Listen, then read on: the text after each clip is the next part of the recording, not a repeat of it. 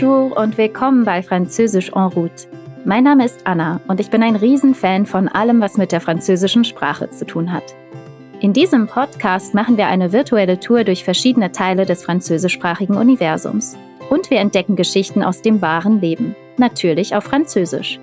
Ich begleite dich auf dieser Reise, erkläre unbekannte Vokabeln und gebe dir Hintergrundinformationen zu den Geschichten. Außerdem kannst du die Geschichten nicht nur hören, sondern auch mitlesen. Du findest das Transkript zusammen mit Bildern und Videos zu jeder Episode unter bubble.com/podcasts oder dem Link in der Episodenbeschreibung. Heute reisen wir nach Brüssel, die belgische Hauptstadt. Wusstest du, dass Belgien drei Amtssprachen hat? Flämisch, Französisch und Deutsch. Und rate mal, welche Sprache in der Hauptstadt am meisten gesprochen wird. Französisch natürlich. Also, bereit für einen kleinen Spaziergang durch Brüssel? On y va! Nächste Station, Französisch en route. Unser Erzähler ist Hugo, ein Student.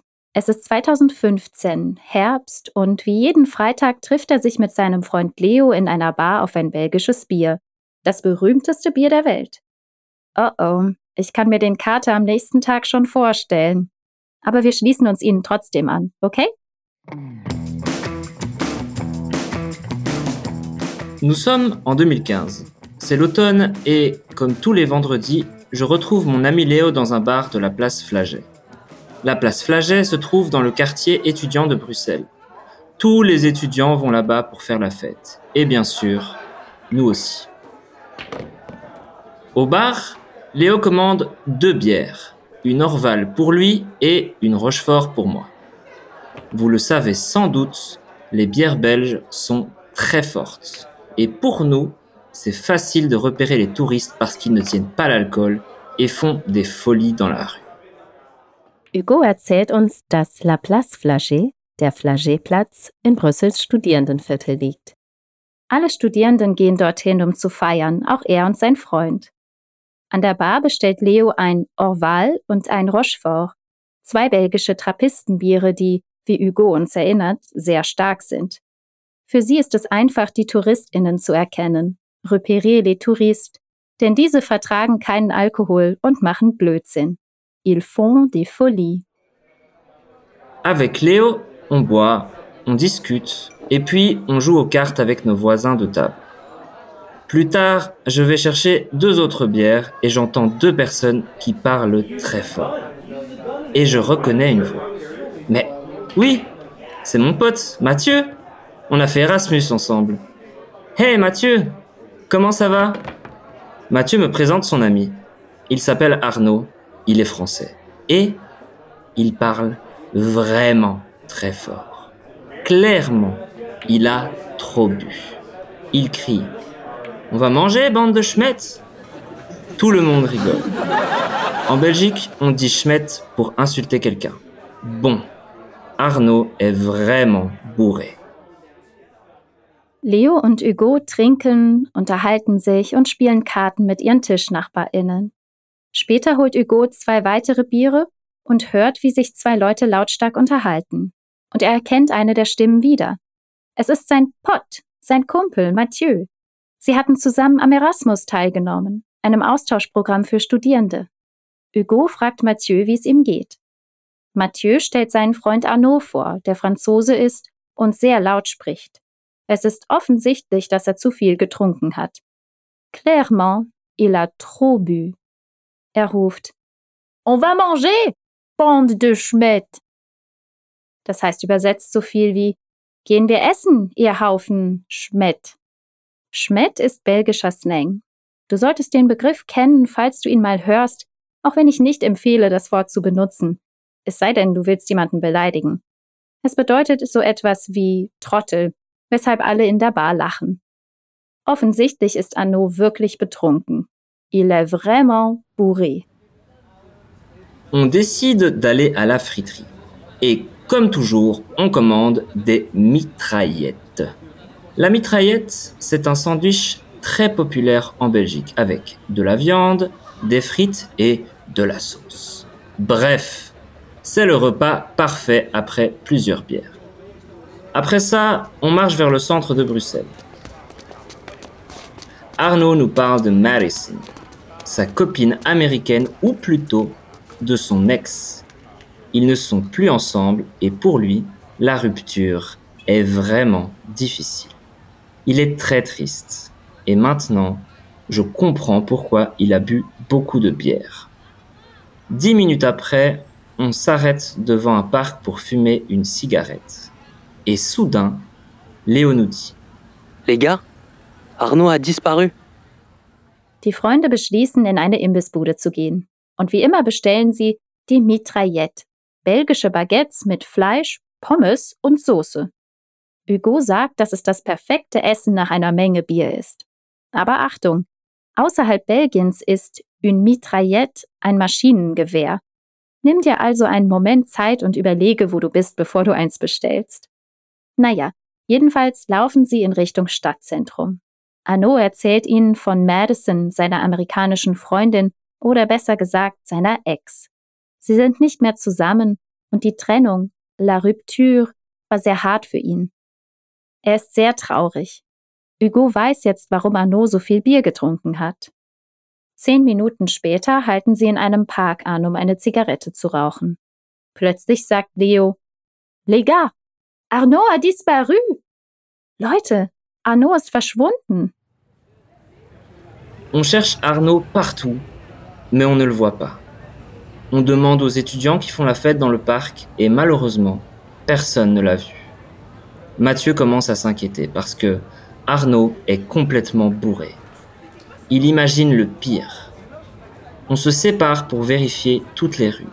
Je retourne vers le sud, Léo va vers la gare et Mathieu cherche dans le parc royal. Je marche seul une minute et soudain, j'entends quelqu'un qui crie en anglais. C'est Arnaud. Sie suchen überall nach Arnaud, können ihn aber nicht finden. Sie fragen sogar einige Studierende, die im Park feiern, aber niemand hat ihn gesehen.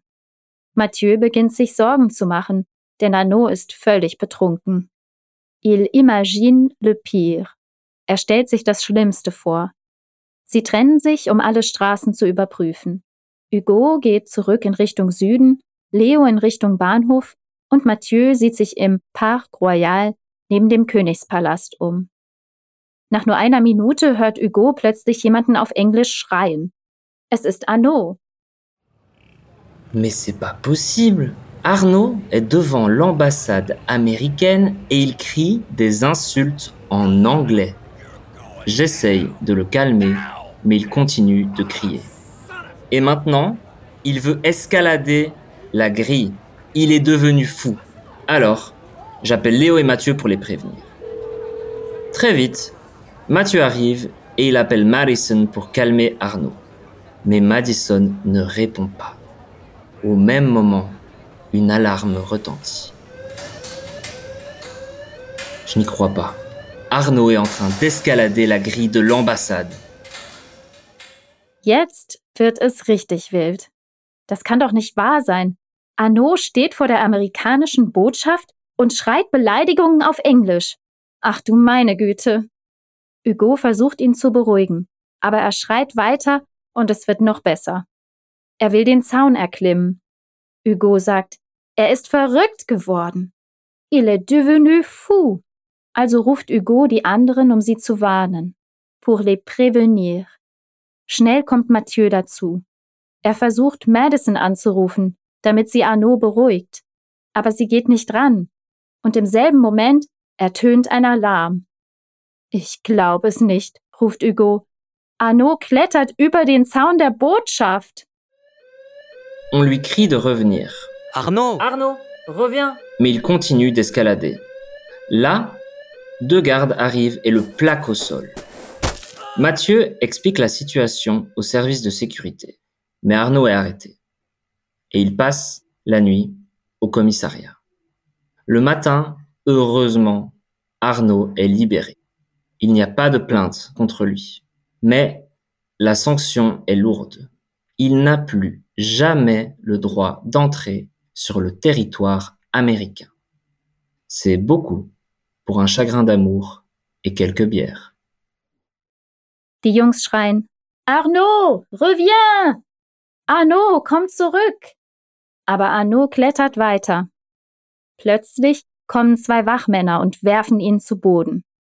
Mathieu erklärt dem Sicherheitsdienst die Situation, aber Arnaud wird verhaftet und verbringt die Nacht auf dem Polizeirevier oder au Kommissariat. Am nächsten Morgen wird Arnaud zum Glück ohne Anklage freigelassen. Pas de plainte. Aber die Strafe ist hart. Er darf nie wieder amerikanisches Territorium betreten. Eine hohe Strafe für un chagrin d'amour, ein gebrochenes Herz und ein paar Biere. Vielleicht ist dir beim Zuhören aufgefallen, dass Hugo in seiner Erzählung mehrere Verben mit Präpositionen kombiniert hat, auf die dann ein anderes Verb im Infinitiv folgt, wie zum Beispiel commencer à, anfangen etwas zu tun. Mathieu commence à s'inquiéter. Mathieu fängt an, sich Sorgen zu machen. Außerdem continuer de, also mit etwas weitermachen, wie in dem Satz Il continue de crier. Er schreit weiter. Und es gibt die Verben décider de, entscheiden, etwas zu tun, und zu guter Letzt essayer de, was bedeutet, versuchen, etwas zu tun. Wenn dir bei all diesen Präpositionen der Kopf schwirrt, vergiss nicht, dass du jede Folge so oft du willst hören und sogar mit dem Transkript mitlesen kannst. Du wirst feststellen, jedes Mal verstehst du mehr. Und wenn du dich schon fit genug fühlst, kannst du auch die Geschichte ohne meinen Kommentar hören. Übrigens, mehr über französische Verben mit Präpositionen findest du auch in der Bubble App. Das war's für heute. Wie immer freuen wir uns sehr über dein Feedback, das du uns über die Umfrage in der Episodenbeschreibung zukommen lassen kannst. Oder du schickst es an podcasting@bubble.com. Und du kannst uns sogar direkt über deine Podcast-App bewerten. Vielen Dank fürs Zuhören und bis zur nächsten Folge von Französisch en route. Au revoir!